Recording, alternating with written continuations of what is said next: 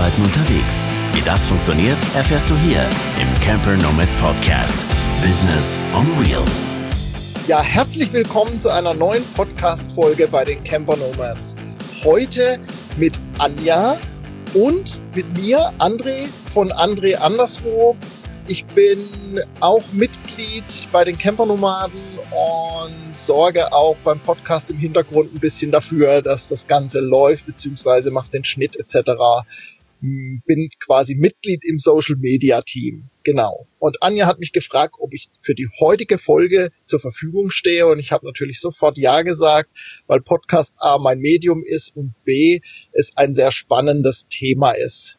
Anja, magst du erzählen, worum es geht heute?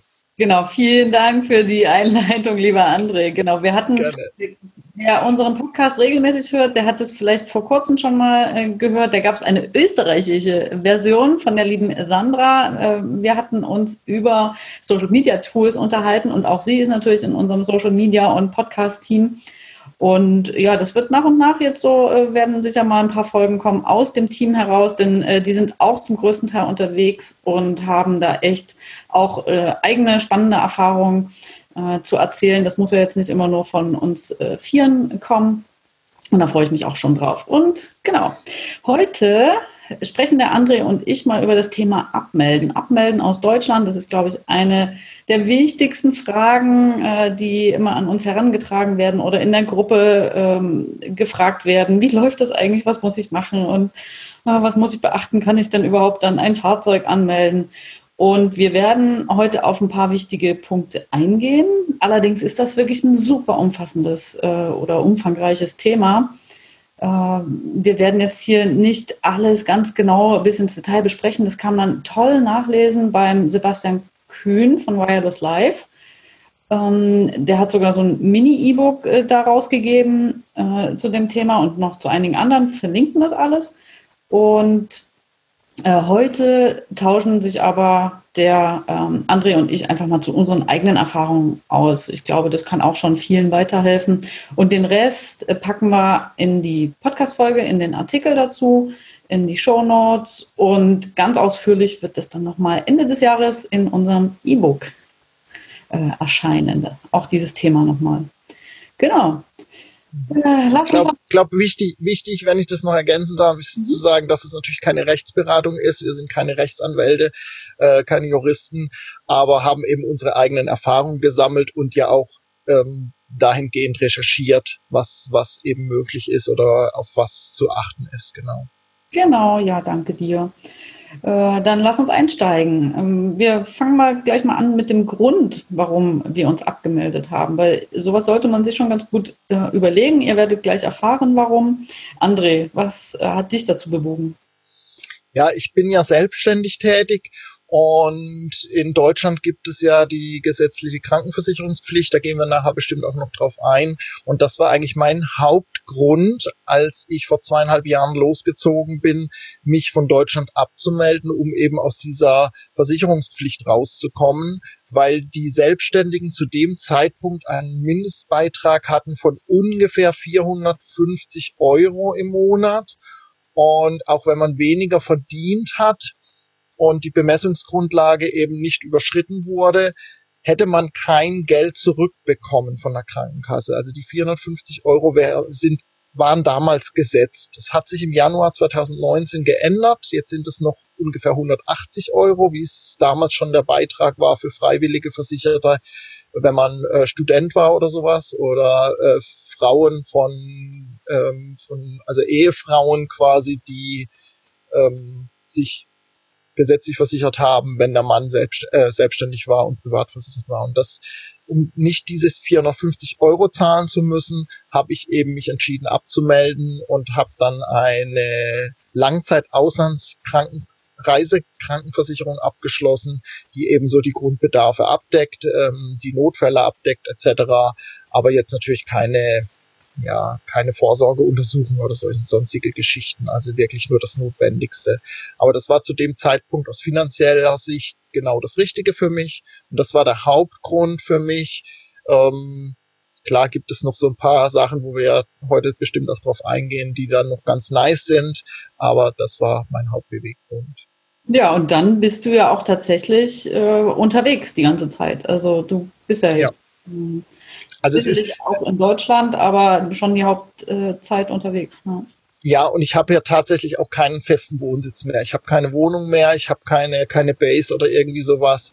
Ich habe Anknüpfungspunkte bei Verwandtschaft, ja, aber ich habe eben keine eigene Wohnung mehr in Deutschland. Insofern ist es auch richtig, sich abzumelden, letztendlich aus, aus rein rechtlicher Sicht, weil ich eben nicht in Deutschland bin und auch keinen Wohnsitz habe. Ne? So. Genau, im Grunde, wenn man keine eigene Wohnung mehr hat, äh, muss man sich nach zwei Wochen oder innerhalb von zwei Wochen äh, spätestens abmelden. Genau. Ich sag mal so, äh, ich sag's mal ganz leise. Also ich bin ja vor dreieinhalb Jahren gestartet und hatte bis vor kurzem aber noch einen äh, festen Wohnsitz, aber ohne jetzt eine eigene Wohnung da zu haben. Aber ich hatte natürlich die Möglichkeit in einem Haus äh, und hatte auch Räumlichkeiten und sowas. Ähm, für den Fall der Fälle.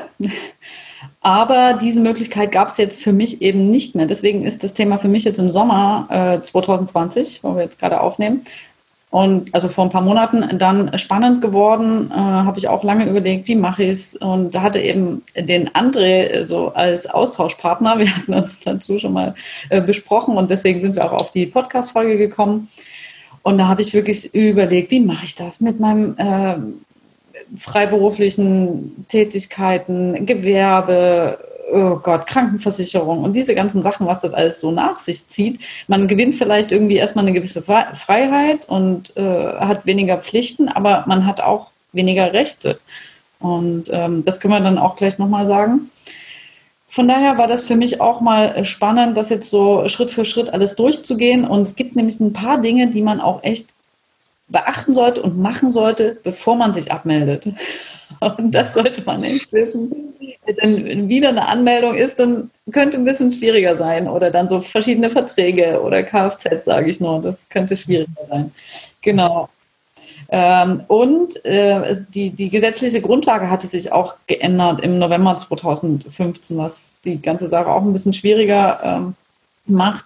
Man braucht eine Vermieterbescheinigung. Das heißt, äh, wenn ich, sage ich mal, irgendwo zum Schein wohnen würde, bräuchte ich ja trotzdem, um mich zu melden bei der Meldebehörde, eine Bestätigung, Bescheinigung von dem Vermieter, dass ich dort wohne. Und ja, wenn aber zum Beispiel in der Familie, Freunde, da kein Eigentum dabei ist, wo, was dann vielleicht der Vermieter wäre, äh, dann wird das schon schwierig. Ne? Also ja, es ist einfach so, dass auch die Vermieter ja früher einfach bescheinigt haben und dann war das halt so und damit das eben äh, keine, keine Scheinanmeldungen mehr gibt, wird ist dieses Gesetz erlassen worden und ich glaube auf Vermieterseite sind Strafen bis zu 50.000 Euro möglich, so, weil ich wollte mich auch dann mal bei meinen Eltern anmelden. Ich musste mich in den zweieinhalb Jahren einmal anmelden wieder in Deutschland, weil ich das für einen Auslandsjob gebraucht habe, den deutschen Wohnsitz.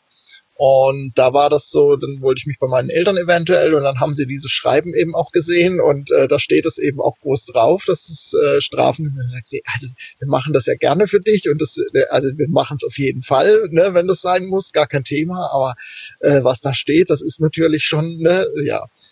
Bei Verwandtschaft sehe ich da überhaupt keine Probleme wenn das wirklich äh, so ist. Und ich hätte auch im Gästezimmer theoretisch wirklich einziehen können. Äh, hab da tatsächlich auch drei Monate oder fast drei Monate gelebt während Corona. Also das war dann tatsächlich so, ohne dass ich dann dort angemeldet war, weil mittlerweile bin ich eben wieder ohne, ohne Wohnsitz in Deutschland.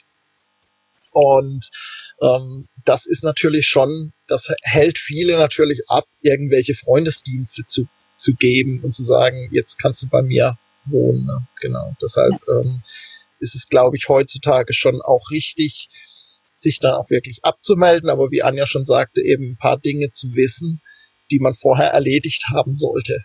Ja. Mhm. Wenn man das braucht, ne? Das ist genau. ja, ja. Ja, und das soll eben auch abschrecken. Es ist, ist, ist ja auch okay. Ähm, genau, und das Ganze, wie das dann so abläuft, ist eigentlich äh, relativ schnell gesagt. Ähm, wie war das bei dir? Ja, ich bin zu meinem zuständigen Amt gegangen und habe eben gesagt, ich melde mich, äh, ich möchte mich abmelden von Deutschland. Ich gehe auf längere Europareise Und ja, in welches Land ich dann gehe, wurde ich dann gefragt beim ersten Mal. Beim zweiten Mal war ich darauf dann vorbereitet. Und dann habe ich, hab ich halt beim ersten Mal gesagt, ja, ähm, ich gehe in kein bestimmtes Land. So, ne? Ich reise halt durch komplett Europa. Ich weiß es noch nicht so. Ja, und dann haben wir uns dann am Tisch quasi geeinigt aufs erste Reiseland. Und das war in meinem Fall Dänemark und dann stand halt im PC drin Dänemark. Das Problem ist, dass die eine Maske haben äh, im Einwohnermeldeamt, die sie ausfüllen müssen, sonst können sie diesen Vorgang nicht abspeichern und können dir nicht den neuen Aufkleber auf den Ausweis kleben, dass du eben keinen Wohnsitz mehr hast. Die kommen nicht aus dieser Maske raus. Also müssen sie da was eintragen, ja. Dann ist das halt so, ne? So, das, ähm, ja. Ja, Aber auch da, da kann es Schwierigkeiten später wieder geben, wenn man sich wieder anmelden will oder so. Hatte ich dann auch. Das war dann, weil es ein anderes, ein anderes Amt dann war, wo ich mich angemeldet habe wieder. Ne? So, das ist. Hm. Ja, oder wenn du deinen Reisepass oder Personalausweis verlängern möchtest oder neu beantragen möchtest, musst du ja zur deutschen Botschaft in Dänemark dann. Also, oder zumindest, nee, Dänemark ist dann für dich äh, zuständig irgendwie so. Ja, irgendwie, du, das hattest du recherchiert, ja, ne? Das, äh, genau, da hatten wir uns super ausgetauscht. Also im Moment wäre das dann bei mir Frankreich. ja. Genau, und äh, mit dem Wissen oder mit dem, was du mir gesagt hattest, bin ich ja bei mir auch auf die Behörde gegangen. Also vorher jetzt zu Corona-Zeiten machst du, die hatten auch elektronisch was zum Ausfüllen oder wollten, dass ich das ausgedruckt habe und mitbringe. Vor Ort war das aber nicht so. Die hat es direkt eingegeben. Ähm, und ich habe aber gesagt, ich möchte mich ohne festen Wohnsitz melden. Also das ist auch noch der Unterschied, sich komplett abzumelden und um zu Ausland, wo die dann eben das eingeben müssen. müssen. Bei mir war es so, ich habe einfach gesagt, ich möchte mich ohne festen Wohnsitz melden. Also wie ähm, Obdachloser und behalten ja dann eben auch noch den Anspruch auf Sozialgeld zum Beispiel und glaube ich auch noch so andere Rechte. Äh, das ist halt dann, zwar heißt das trotzdem Abmeldung aus äh, Deutschland, mhm. aber du bist eben dann nirgendwo anders gemeldet. Also bei mir hat das funktioniert bei unserer Behörde. Ich kein Folgeland angeben musste, eben nur wenn ich sage, ich verziehe ins Ausland. Okay. Ja, also bei mir steht einfach drin, keine Wohnung in Deutschland. Mhm. So. Was steht bei dir drin? Auch dann so? Schon lange keinen ähm, Personalausweis mehr, ah, okay. nur ein Reisepass und dort haben die gar nichts geändert, weil dort steht ja sowieso nur der Ort oder die, äh, ja, also Dresden jetzt zum Beispiel steht drin. Ja. Ähm, und da mussten sie nichts ändern, aber ich habe natürlich die Abmeldebestätigung bekommen, die braucht man auch für viele andere Sachen. Mhm wenn man jetzt zum Beispiel Verträge und so weiter kündigen möchte, was relativ einfach ist, dann hat man dann Sonderkündigungsrecht eben mit dieser Abmeldebestätigung. Ja, genau. Ja. Ob, obwohl du nicht aus Deutschland weg bist. Bei solchen Verträgen ist ja praktisch dann auch der Aufenthalt im Land wichtig, ne? So, das ist, aber dann kommt man wahrscheinlich trotzdem raus, ne? Mhm. Und da steht auch keine Wohnung in Deutschland oder kein fester Wohnsitz, oder weißt du das zufällig? Ähm, Abmeldebestätigung, Abmeldung aus Deutschland. Mal gucken, ich packe es auf jeden Fall äh, ein Foto davon äh, mit rein in den Artikel dazu. Ja, in der, was in der Abmeldebestätigung bei mir drin steht, weiß ich jetzt auch nicht. Müsste ich jetzt auch die Datei aufmachen. Ich habe natürlich auch alles eingescannt. Ja. genau. Ähm, ja, und mit dieser Abmeldung und Wohnsitzlosmeldung äh, verliert man dann äh, auch gewisse Rechte und Pflichten. Ähm, dann gehen wir jetzt mal ganz kurz durch, was ja auch gut sein kann, bestimmte Pflichten äh, zu verlieren. Äh, zum Beispiel, wer mit Kindern unterwegs ist, ist es ein einfacher. Äh, die haben dann keine Schulpflicht mehr. Ne? Es besteht keine Krankenversicherungspflicht mehr, aber man kann trotzdem auch äh, weiterhin krankenversichert bleiben. Ich habe auch noch mit meiner Krankenkasse gesprochen, die haben gemeint, auch im europäischen Ausland bin ich weiterhin versichert. Aber ähm, ich habe die jetzt trotzdem gekündigt und habe mit dem Dennis, äh, Dennis Jäger von der weltweiten Krankenversicherung, ähm, hat er mir was ausgerechnet und für mich äh, gemacht. Das ist dann eine internationale private Krankenversicherung, die dann auch in Deutschland gilt, wenn ich in Deutschland bin, aber auch überall im Ausland. Und das ist für mich jetzt natürlich ideal. Also, ja, das ist, das ist auch noch ein Punkt, den ich auch noch angehen muss. Ich habe im Moment eben wieder so eine Reisekrankenversicherung, die halt nicht viel abdeckt und habe die deutsche noch auf Anwartschaft laufen. Das ist halt so ein Thema, wenn man ich werde nächstes Jahr 50 und äh, bis 54 so ungefähr kann man in die gesetzliche wieder zurückkommen irgendwie und danach wird's halt sehr schwierig und ähm, da bin ich halt immer noch hin und her gerissen, weil die Beiträge natürlich dann, wenn man älter wird, in den privaten Versicherungen ziemlich hoch werden. Und ähm, da laufe ich noch so ein bisschen schwanger mit hin und hin und her. Mhm. Gerade aktuell wieder ist mir ein Stück von der, von der Zahnfüllung abgebrochen. Mal wieder. Ich hatte das schon mal bei der ersten, beim ersten Reiseabschnitt in Italien, jetzt wieder. Äh, ich hoffe, ich kann es noch ziehen, bis ich dann wieder in Deutschland bin und ähm, im Herbst, da werde ich wahrscheinlich so vier, sechs Wochen in Deutschland sein und dann das dort machen lassen. Mal gucken. Ja, also würde deine Krankenversicherung da jetzt nicht greifen im Ausland? Doch, doch, doch. Also ich habe das in Italien ja machen lassen, ja. äh, bei der ähm, alles, was so quasi unter Schmerzbehandlung läuft bei den Zähnen. Und das ist es ja, wenn sowas abbricht und praktisch die, die, die Wurzel dann frei liegen würde. Toi, toi, toi. Im Moment äh, spüre ich noch nichts. Also es ist wirklich am Rand irgendwie was abgebrochen.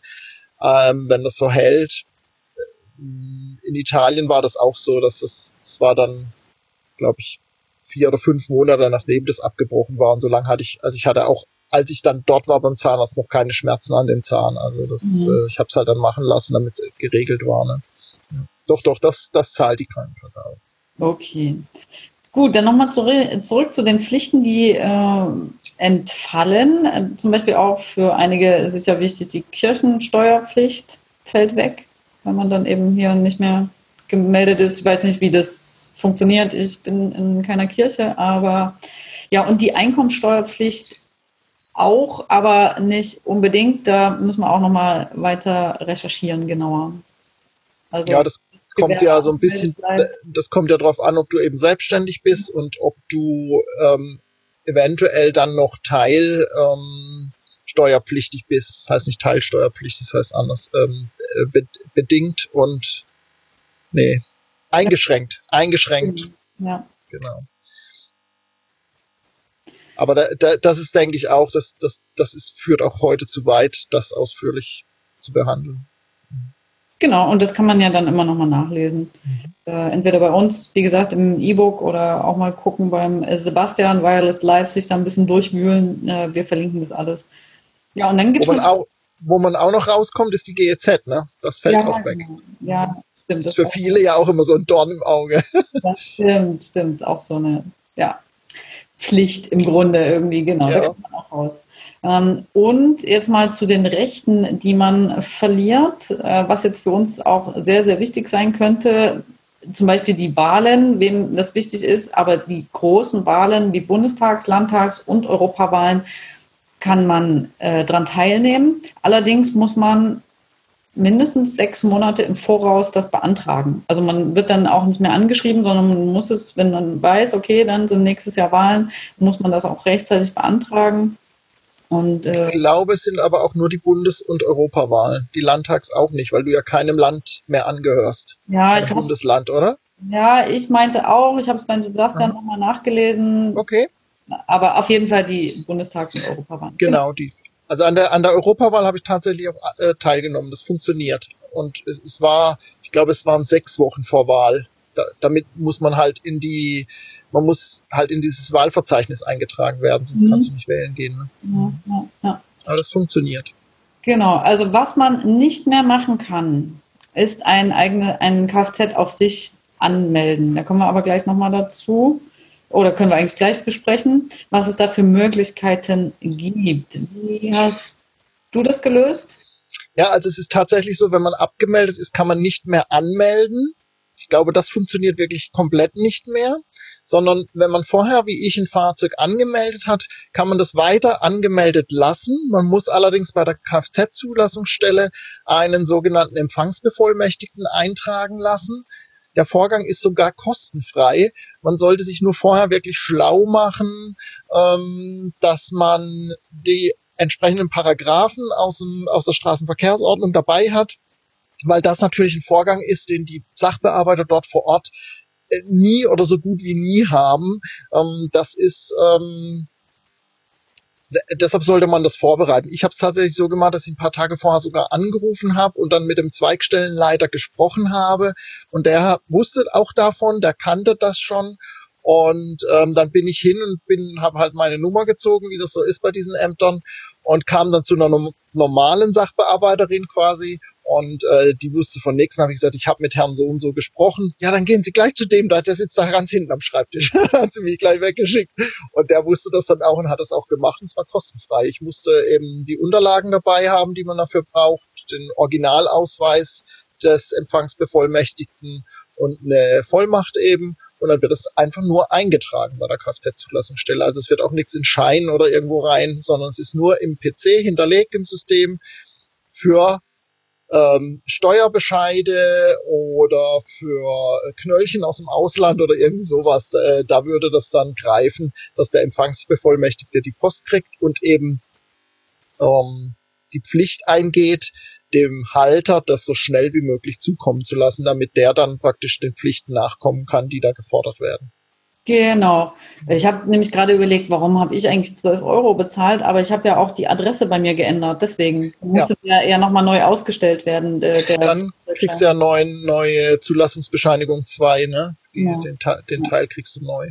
Dafür. Und bei mir hat es ehrlich gesagt also jetzt zu Corona-Zeiten, sage ich mal, äh, ist das ja noch ein bisschen anders. Da musst du dir vorher einen Termin machen und das hätte mega lange gedauert. Da wäre ich eigentlich schon wieder unterwegs gewesen. Deswegen habe ich da anzurufen, beziehungsweise per E-Mail einen Termin zu machen. Es hat elf E-Mails gedauert, äh, bis die Bearbeiterin verstanden hat, hatte, dass es funktioniert. Sie hat nämlich das in den ersten E-Mails hat gesagt, nein, das funktioniert nicht bei uns, das geht nicht mit Empfangsbevollmächtigten, nee. Und irgendwann habe ich ihr alle Paragraphen genannt, mhm. gesagt, äh, Links geschickt von ähm, anderen Zulassungsstellen in Deutschland, wo mhm. das funktioniert, wo auch extra so ein äh, Empfangsbevollmächtigter Vordruck. Vordruck drin war. Und irgendwann haben sie dann gesagt, ja, wir haben eine Lösung für Sie gefunden, kommen Sie doch dann und dann.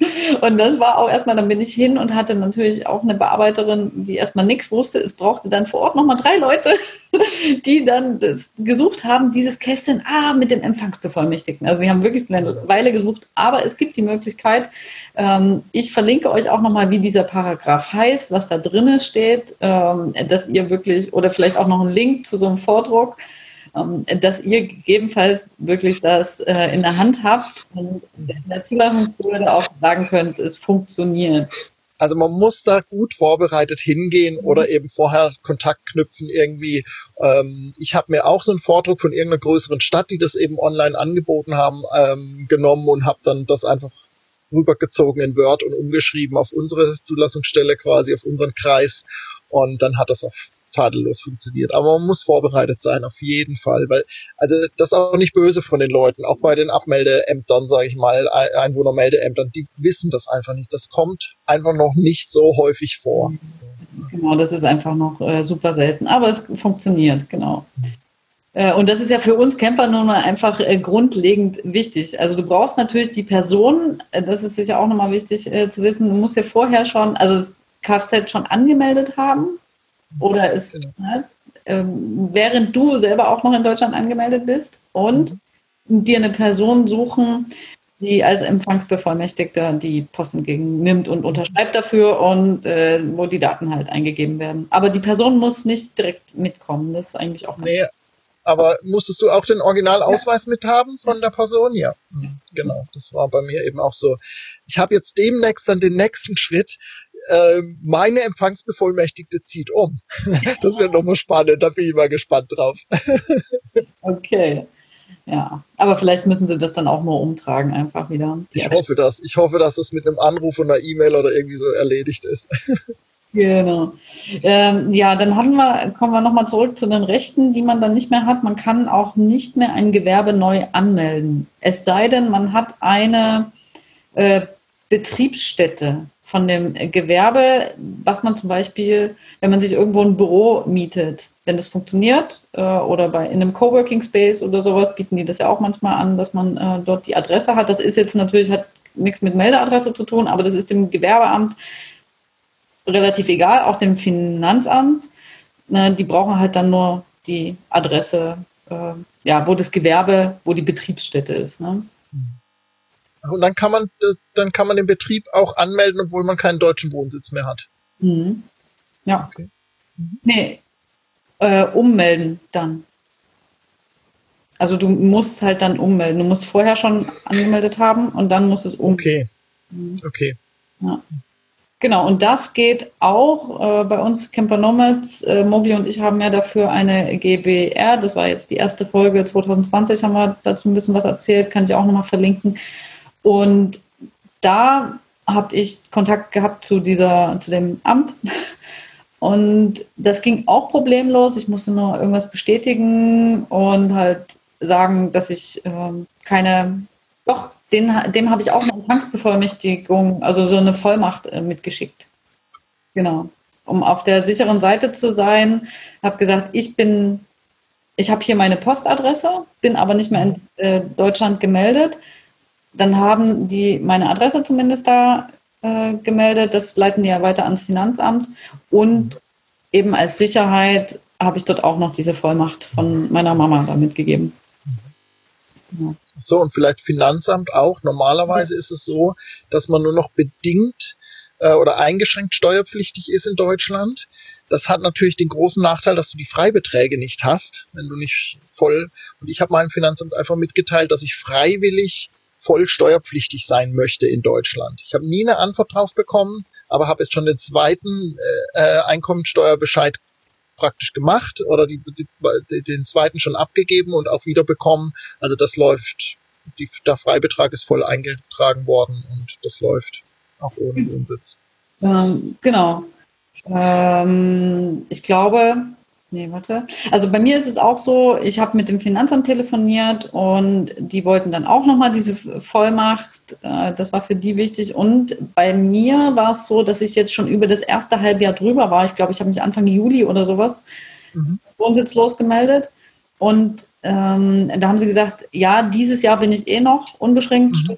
weil das erste halbe Jahr schon rum ist. Und im nächsten Jahr kann ich mir das dann ja überlegen, entweder melde ich ein Gewerbe im Ausland an. Gibt es ja auch verschiedene Möglichkeiten.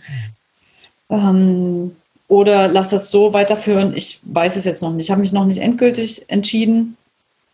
Aber es funktioniert und ich glaube, es bei, bei dir das freiwillig zu machen funktioniert, weil deine Hauptkundschaft zum Beispiel eben auch in Deutschland ist.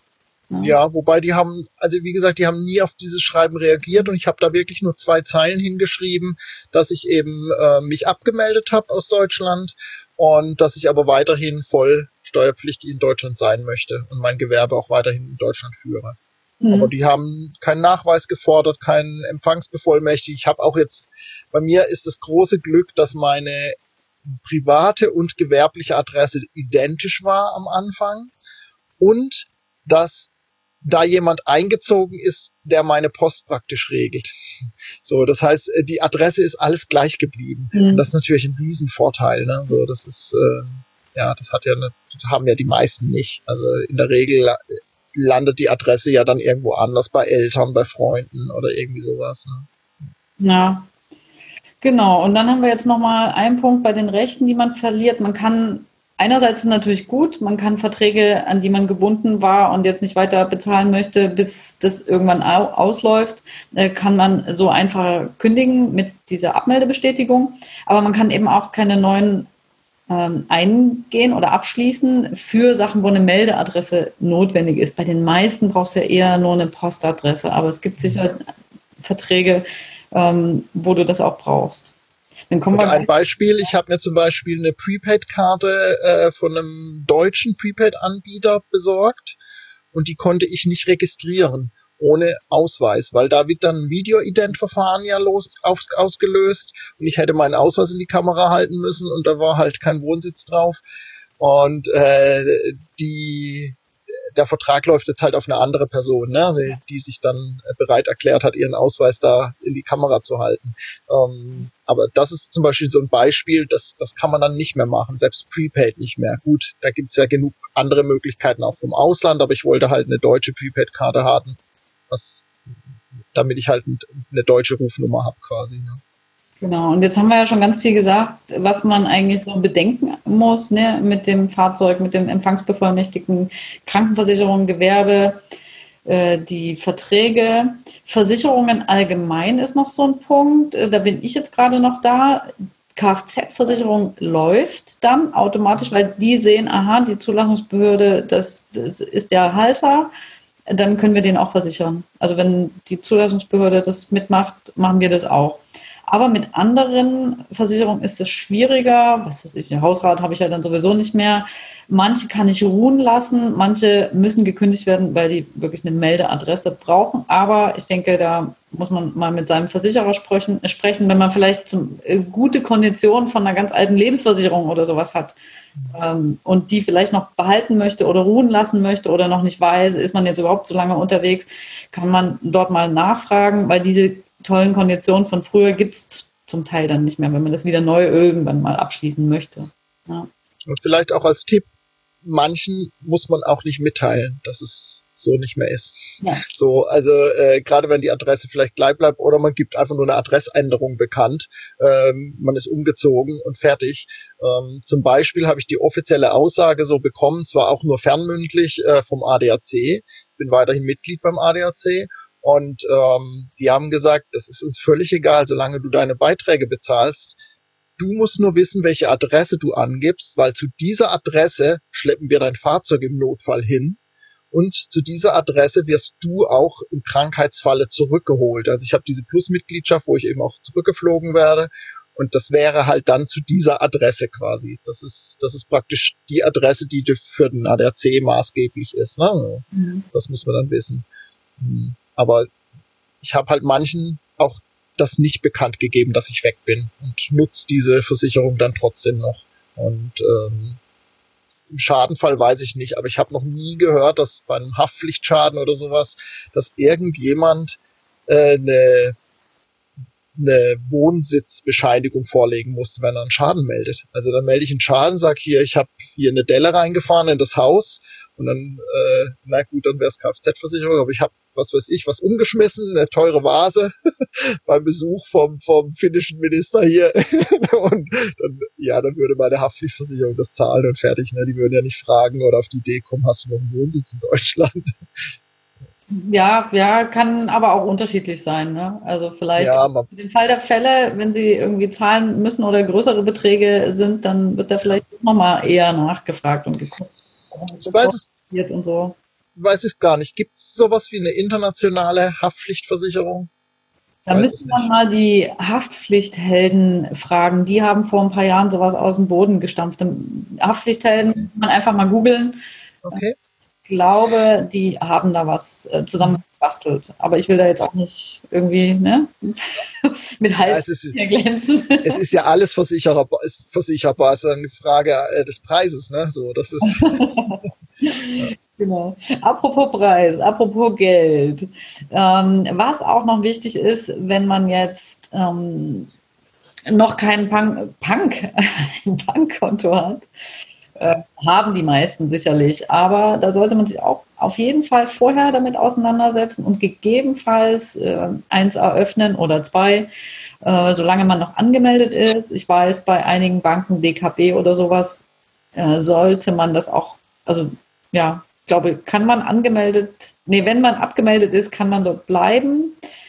Aber es gibt auch einige Banken, die dann sagen, nee, brauchen wir wir brauchen da hier einen Nachweis, das äh, geht nicht so, wir brauchen Meldeadresse, wie auch immer.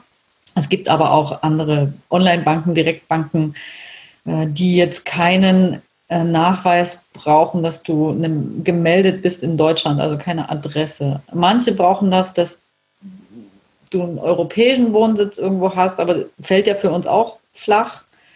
Ähm, da werde ich auch noch mal ein bisschen was in den Artikel reinschreiben. Aber da kann man einfach auch mal recherchieren. Ein paar Banken wie Revolut oder irgendwas kommen direkt, glaube ich, äh, da funktioniert es auch so.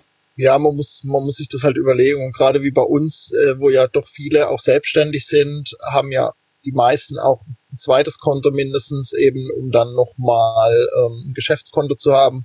Und ich kann es auch aus anderer Sicht nochmal empfehlen, dass man eben auch zwei oder drei Kreditkarten oder EC-Karten oder was auch immer mitführt und die auch gerade im Fahrzeug an verschiedenen Plätzen deponiert, dass man dann, wenn man irgendwie be beklaut wird, wie auch immer, dass man halt noch eine Möglichkeit hat, gerade im Ausland. Ne? In Deutschland ist es ja alles dann easy going irgendwie, dann äh, ist es innerhalb von ein paar Tagen hast du eine neue Karte, aber wenn du im Ausland irgendwo bist, dann wird es dann schon schwieriger.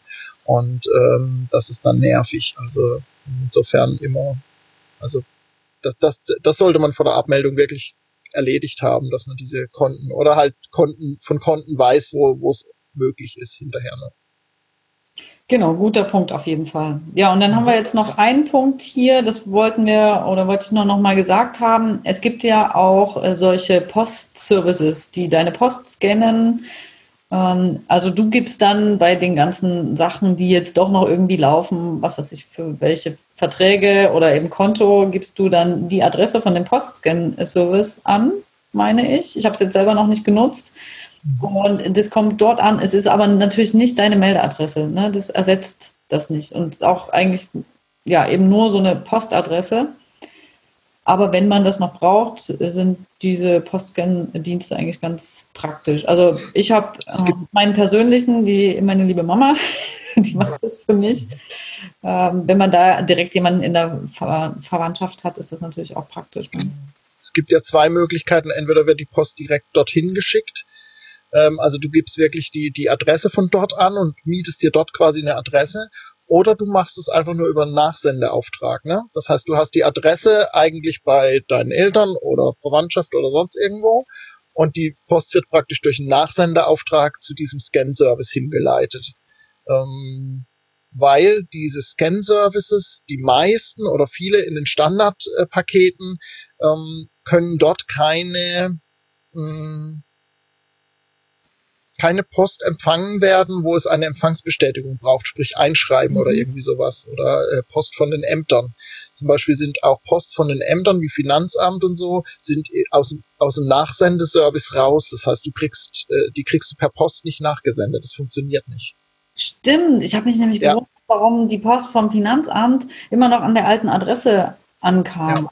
Also die, das wird nicht nachgesendet. Die sind mhm. aus dem Nachsendeverfahren raus, diese ganzen behördlichen Geschichten oder was weiß ich, äh, Knöllchen oder irgendwie sowas. Das würde alles zurückgehen an die Behörde und dann würden die sagen, äh, und nu? So, wo ist der Mensch? Mhm. Es sei denn, du hast halt äh, noch jemanden an der alten Adresse, der das freundlicherweise irgendwie weitergibt. Aber das ist ja oft nicht der Fall. Wenn du dann irgendeine gemietete Wohnung hattest und da ausziehst, der Nachmieter wird einen Teufel tun und dir die Sachen hinterher schicken. Ne? Mhm. So. Also das muss man wissen. Diese behördlichen Briefe sind aus dem Nachsendeservice raus. Ähm, dann muss man sich wirklich irgendwo einmieten und eine Adresse quasi mieten. Das gibt's ja auch, solche Scan-Services, die das dann mit anbieten. Mhm. Hast du nochmal sehr gut äh, auseinander äh, dividiert und auf den Punkt gebracht. Wunderbar. Apropos auf den Punkt bringen. Ja. ähm, fassen wir noch mal ganz kurz zusammen. Ein paar Tipps, was man wirklich sich überlegen sollte, bevor man äh, sich abmeldet. Ähm, da ist es natürlich sinnvoll, überhaupt sich die Frage zu stellen, ja, ob es wirklich notwendig ist oder ob es andere Möglichkeiten gibt. Alles, was wir jetzt gerade so aufgezählt haben, was vielleicht äh, möglich wäre. Ähm, genau. Auf jeden Fall nochmal zum Thema Fahrzeug das vorher anmelden, wenn es nicht bereits angemeldet ist. Und eben den Empfangsbevollmächtigten äh, schon mal suchen und das sicherstellen auch äh, vor der Abmeldung. Genau. Ja, André, magst du noch mal weitermachen? Ja, also Reisepass, Personalausweis, da muss man natürlich gucken, wie lange die noch gültig sind, wie lange habe ich vor, wegzubleiben, brauche ich sowas, brauche ich vielleicht einen internationalen Führerschein, fällt mir bei dem Punkt gerade noch ein, den müsste man dann auch vorher noch beantragen. Das wird halt alles schwierig, wenn man nicht mehr, ähm, wenn man keinen Wohnsitz mehr hat. Und dann geht's ja schon im Prinzip so um diese gewerblichen Dinge, wenn man eben selbstständig ist, ähm, Gewerbe anmelden, eventuell die Betriebsstätte benennen. Da muss man halt gucken, ob man vielleicht äh, irgendwelche Services nutzt oder Coworking Spaces oder eben Möglichkeit hat, in, im Verwandtschaftsbereich irgendwie das zu machen. Und da gibt's ja unterschiedliche Dinge, aber damit muss man sich letztendlich auseinandersetzen, ja. Genau, und dann hatten wir das Thema gerade eben auch mit dem Bankkonto, ne, das auf jeden Fall erstmal checken, was ist da möglich oder eben vorsichtshalber eins eröffnen, wenn man noch angemeldet ist.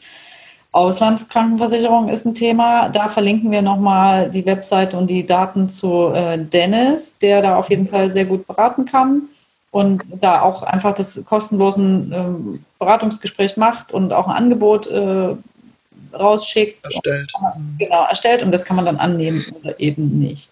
Ja, und auf wen das zutrifft, natürlich mit der Kindergeldstelle äh, reden und da Bescheid geben. Ich glaube, dann ist man nicht mehr berechtigt, Kindergeld zu beziehen? Also Kindergeld ist ja keine Sozialleistung, sondern eine Steuerermäßigung. Und daher ist man Kindergeld berechtigt, auch für Kinder, die abgemeldet sind in, aus Deutschland, wenn man in Deutschland noch voll steuerpflichtig ist.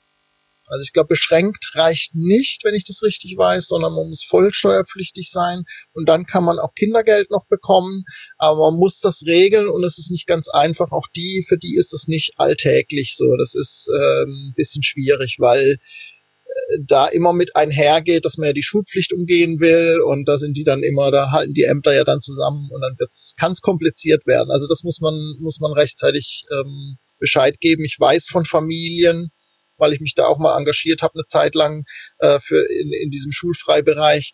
Und ich weiß von Familien, die ordentlich zurückzahlen mussten, weil das eben dann nicht rechtens war. Also das muss man wirklich nochmal genau recherchieren mh, mm, und sich vielleicht auch mit Familien, die das schon getan haben, am besten austauschen. Das wäre auf jeden Fall auch nochmal ein sehr, sehr gutes äh, Thema, ähm, da eine Familie, die da gerade unterwegs ist, auch nochmal zu interviewen zu diesen mhm. Sachen, ne, was man äh, da auch bedenken kann, welche Möglichkeiten es überhaupt gibt. Aber es ist ein sehr, sehr schwieriges Thema, sehr heikles mhm. Thema. Ähm, und ich weiß, dass da nicht alle immer so gerne drüber äh, sprechen. Ja, aber man, man darf eben nicht vergessen, es ist eine Steuerermäßigung. Wenn ich in Deutschland Steuern zahle, habe ich dieses Recht, egal ob die Kinder in Deutschland sind oder nicht. Voraussetzung ist eben, dass du keine gleichwertigen ähm, Bezüge hast aus dem Ausland. Wenn du jetzt in Spanien oder in Portugal dich niederlässt quasi und dort Kindergeld beziehst, äh, das würde gegengerechnet werden und du würdest dann nur die Differenz bekommen. Okay.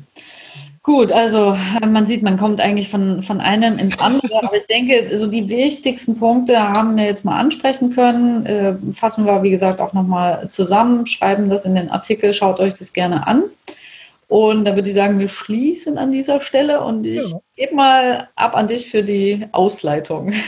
Für die Ausleitung, da war ich jetzt nicht drauf vorbereitet, aber stimmt, das machen wir ja dann auch. Das hatte ja äh, Sandra neulich auch gemacht. Ja, also ich danke euch fürs Zuhören, fürs Zugucken, falls ihr gerade bei YouTube zuguckt und äh, fürs Einschalten. Und wenn ihr Fragen zu dem Thema habt, dürft ihr sowohl Anja als auch mich oder die ganze Camp Camper Nomads Community natürlich fragen.